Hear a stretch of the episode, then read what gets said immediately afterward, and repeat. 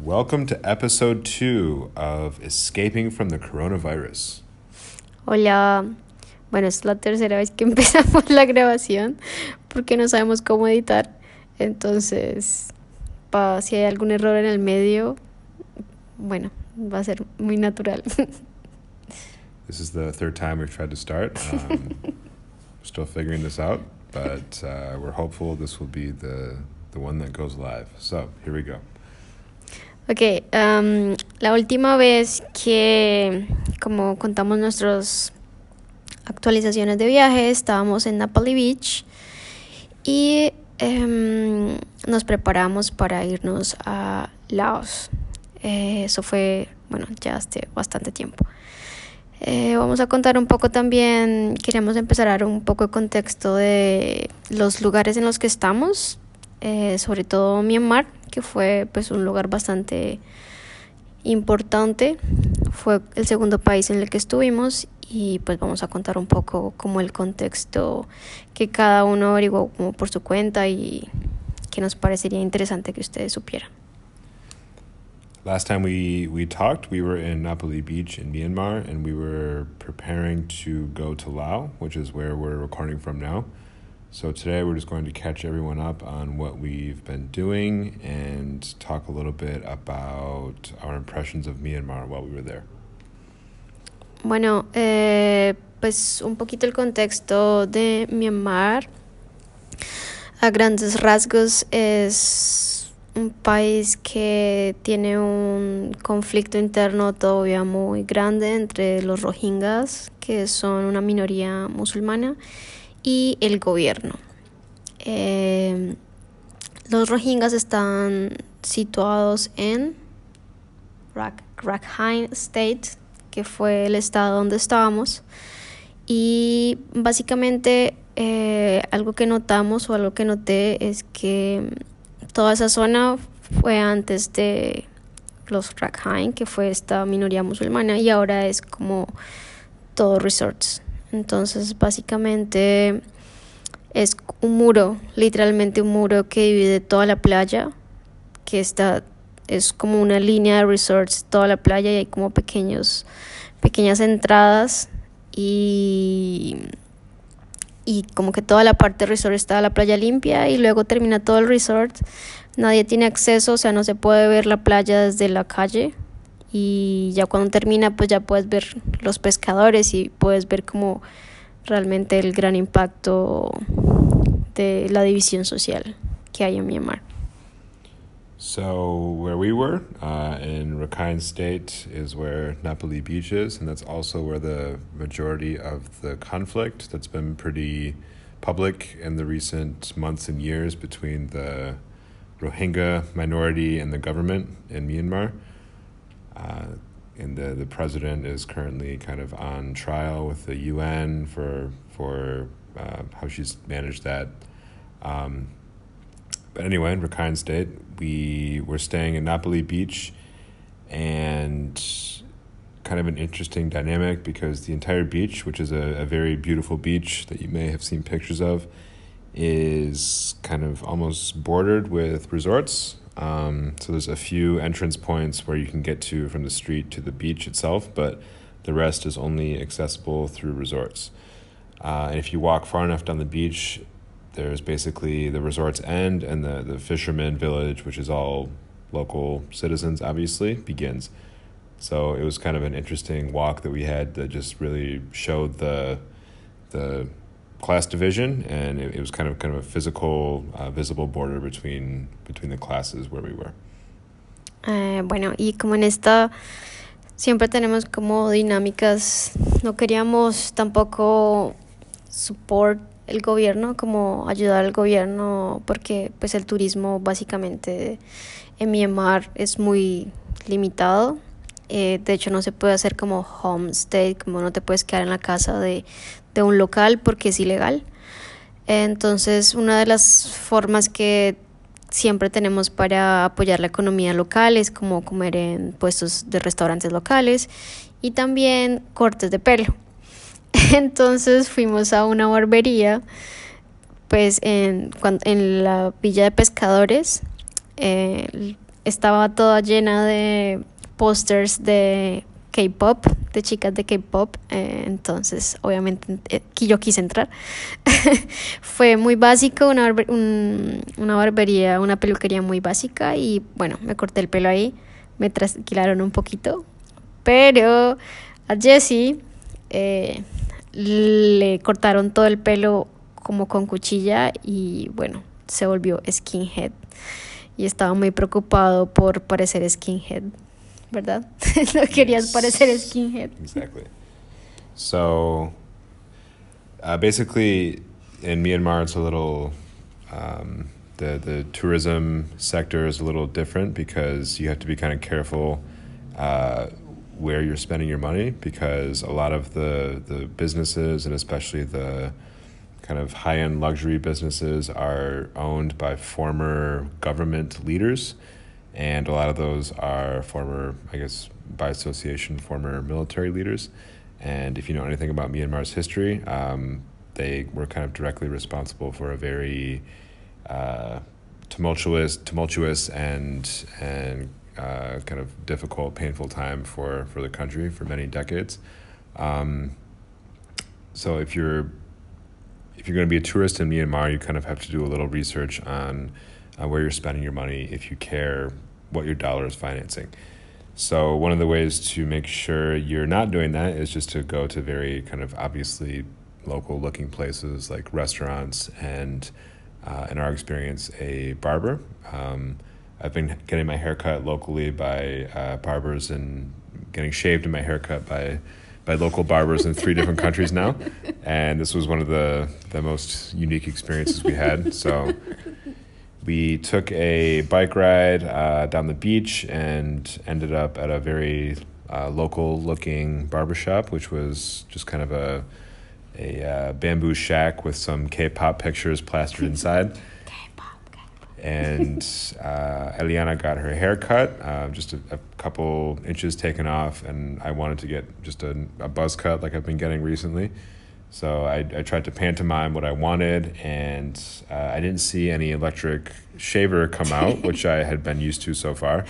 Uh, what I saw instead was a straight razor, like what you get your, you know, your your beard lined up with, or something like that. so I started to get a little worried immediately, and then they took me into a back room, uh, kind of a dimly lit back room, and laid me down on a bed. Um, so I, you know, all I heard was kind of the the the the razor open and and they started to kind of go to town on my head. Um, so this is all very uh, traumatic experience for me, as you can probably tell in my voice. But uh, after Eliana finishes her haircut, she comes in the back and just sees the look on my face, which is kind of like I don't want to accept what's happening. And I see her face, and then we kind of start this like uh, nonverbal exchange of like, oh shit, like they're really shaving all my hair off right now. Um, so at that point, what can you do? I just had to wait until they finished, and they finished, and I touched my head, and I was, you know, firmly, firmly skinhead, um, and you know, as anyone in, in the U.S. knows, that's not really a good look for white males. Uh, has a lot of connotations behind it. So I started to to be a little worried. Uh, but we left and we had a good laugh on it. And uh, fortunately, my the little hair that I have left started to grow back in the a week or so, and uh, kind of back to normal now. But yeah, and you have a Latino girlfriend, so I'm your backup. Right, my insurance policy to not not appear like a you know skinhead in public. Yeah. Yeah, uh, sí, pues yo sí estaba muy preocupado y tenía cara de tragedia todo el tiempo. Pero bueno, al final todo, todo pasó bien y el pelo crece muy rápido.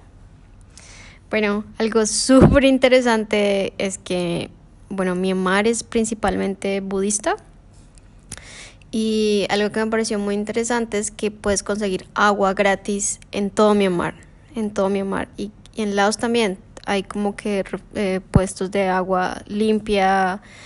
Y todo esto viene porque desde el budismo, que estaba antes de Cristo, eh, se supone que cada que pones agua para un extraño, estás haciendo bien para alguien más y eso es buen karma para ti. Y pues un buen karma eh, significa no reencarnar en algún animal o, bueno, aunque estamos hablando que reencarnar, reencarnar en algún gato fancy podría ser algo muy bueno, pero bueno, para los para los mm, budistas no. Eh, otra cosa, pues un poco, no, no sé, eh, un poco traumatizante para mí, fue que, por ejemplo, las monjas y los monjes, pese a que en Myanmar eh, las mujeres también hacen pues como trabajo duro y están como a la par de los hombres, los hombres siempre tienen un estatus más alto que las mujeres y eso se ve muy reflejado en los monjes y las monjas. Entonces, según el budismo, las monjas no pueden ir al nirvana directamente. Ellas tienen que primero morir, reencarnar en un hombre y ya el hombre ser monje y ya puede ir al nirvana. Entonces fue un, un poquito como broken heart con budismo, pero bueno, ahí ya me estoy reponiendo.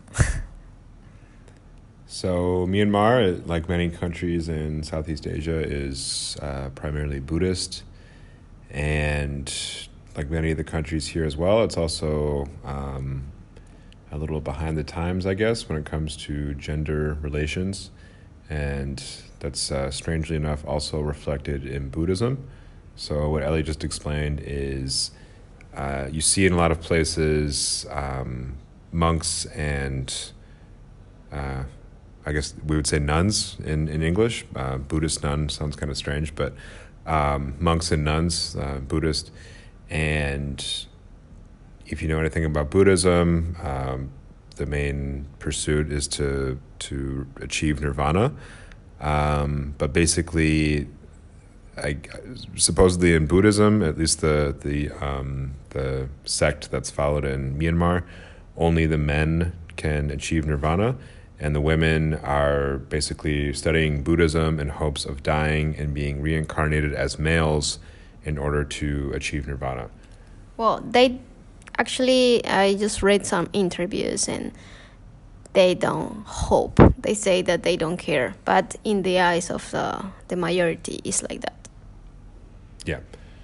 Um, so just a small, interesting context. But um, also, uh, another interesting point is uh, historically the, the Buddhists have always uh, given water publicly. So now, everywhere in Myanmar, everywhere you go, you can basically refill a bottle for free. Uh, there's just kind of the office blue water cooler jugs that are laid out everywhere, and you can go anywhere and just refill your bottle, which is kind of cool. And also, obviously, as you can imagine, helps to cut down the, the plastic bottle usage a lot. So that was just a cool little piece of Myanmar that we, we found. Sí, otra cosa súper linda que nos pasó fue que, bueno, hicimos un, un viaje en moto desde Kalaw, Kalaw hasta Pindaya a ver un, una laguna que era súper azul, que fue realmente increíble.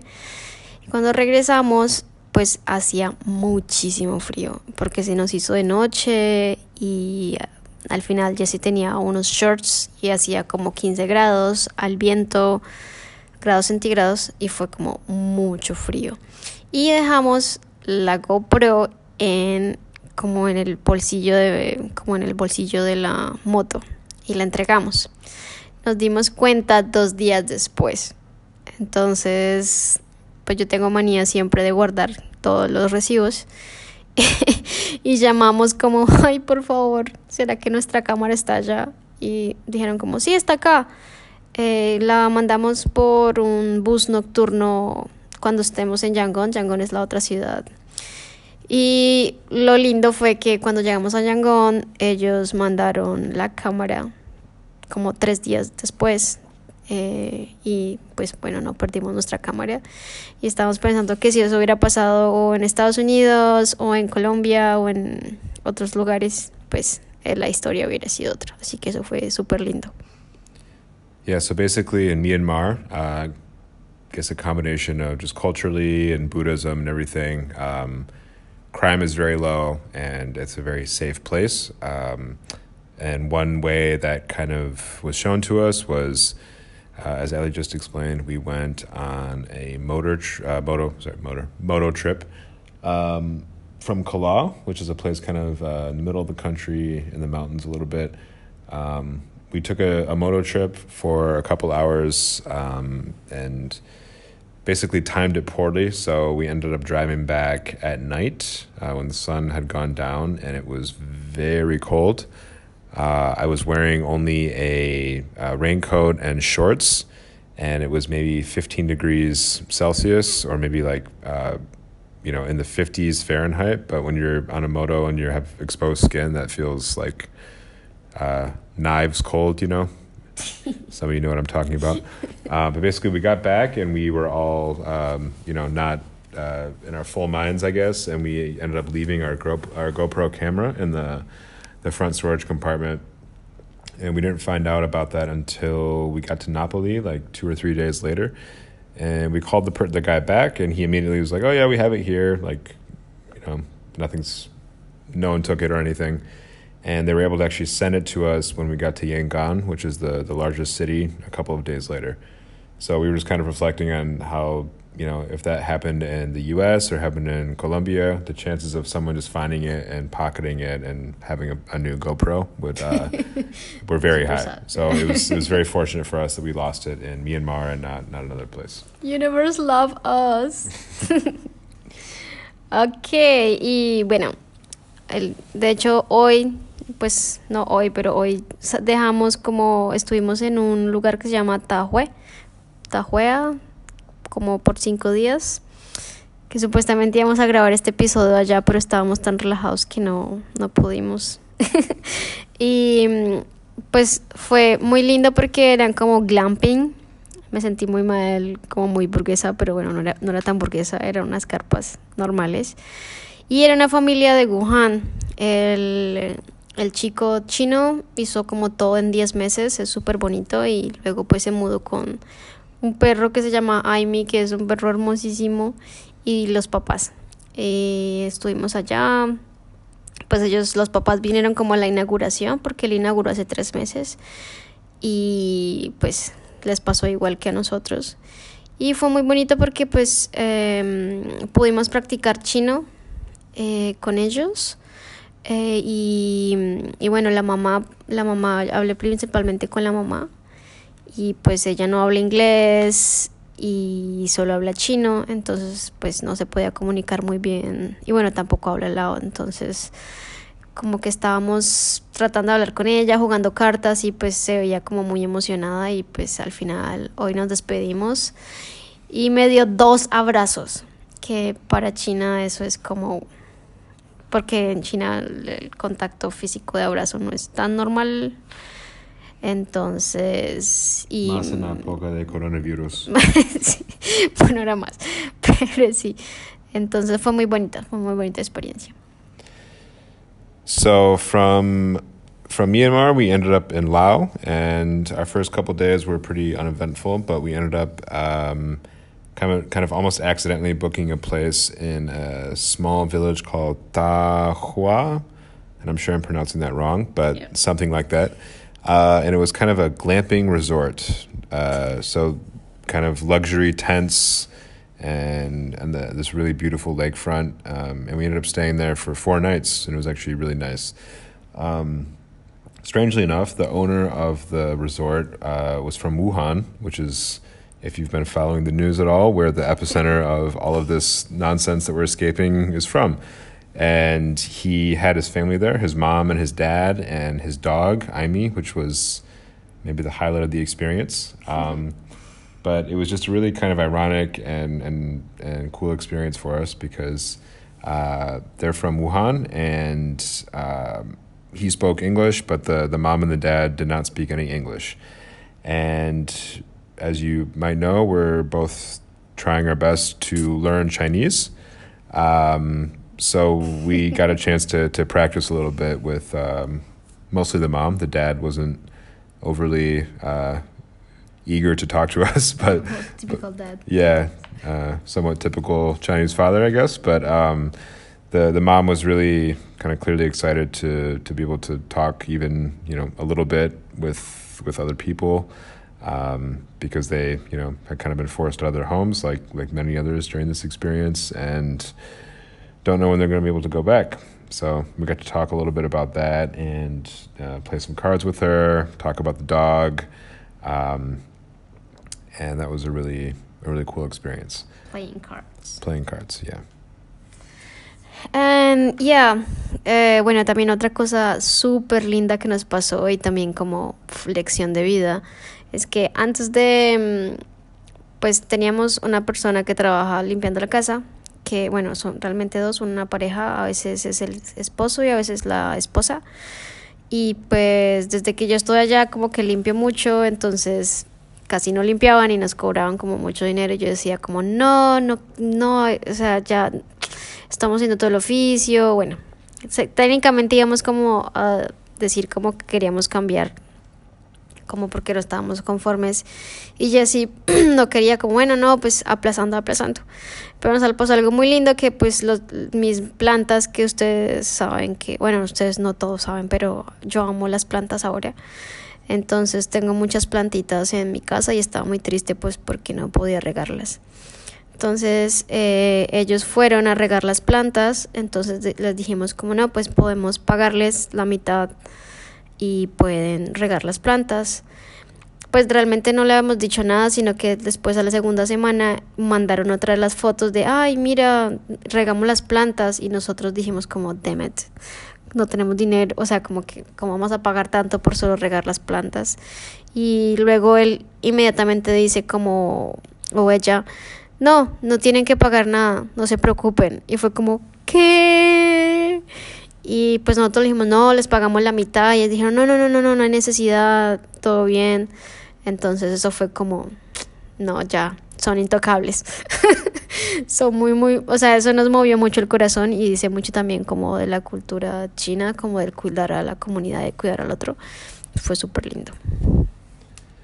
So one of the last little bit we have for this episode is um, kind of a just a heartwarming story, I guess. But our ayi, which is our uh, housekeeper, basically, uh, we've we've hired a couple of times while we've been gone to just uh, kind of check on the apartment and uh, mostly water the plants. Um, and Ellie loves plants, and we have a kind of a a mini jungle in our apartment of uh, a lot of different plants, which is nice. But we were we were pretty worried about them uh, dying, obviously from lack of water since we're away. So we we hired them two times to go and, and just check on the apartment, but mostly to water the plants.